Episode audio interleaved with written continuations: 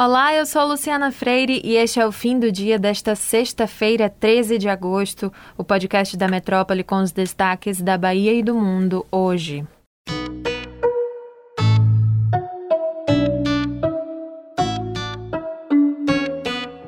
A Polícia Federal prendeu pela manhã o ex-deputado federal Roberto Jefferson, presidente nacional do PTB e aliado do presidente Jair Bolsonaro.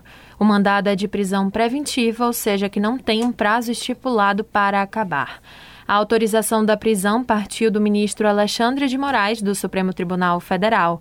Ele também determinou o bloqueio de conteúdos postados por Jefferson em redes sociais e a apreensão de armas e acesso a mídias de armazenamento.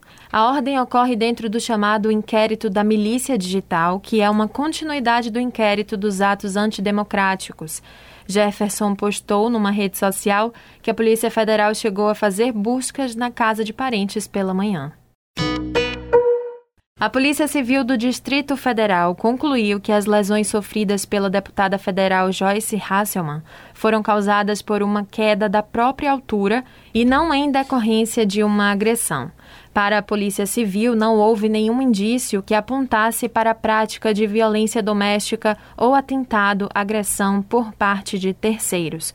A corporação informou que a conclusão do inquérito ocorre em segredo de justiça. E para quem não lembra do caso, no dia 18 de julho, a parlamentar acordou em seu apartamento em Brasília sobre uma poça de sangue e sem se lembrar do que tinha acontecido. Com cinco fraturas na face e uma na coluna, Hasselman chegou a denunciar que teria sido vítima de um atentado. Quase um mês após afirmar que era favorável a uma paralisação geral dos caminhoneiros e que a categoria estaria no limite com o presidente Jair Bolsonaro, o presidente da Associação Brasileira dos Condutores de Veículos Automotores, que é a Brava, Wallace Landim, voltou atrás e disse que não defende pautas políticas.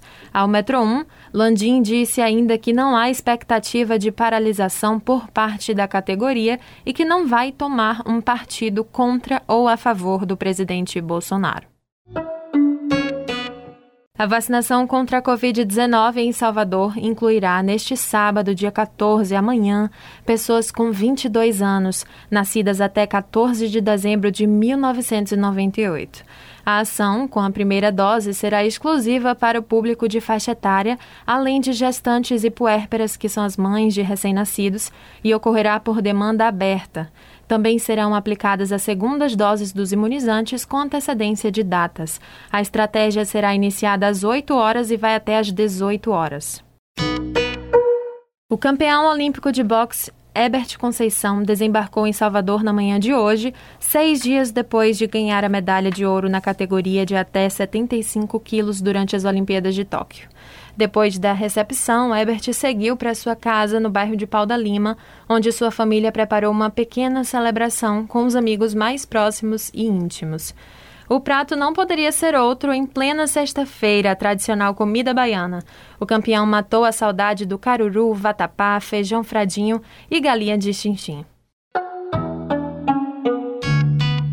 Ao fim de uma trezena iniciada no último dia primeiro, os devotos de Santa Dulce dos Pobres celebraram nesta manhã o dia da única brasileira a alcançar a santidade.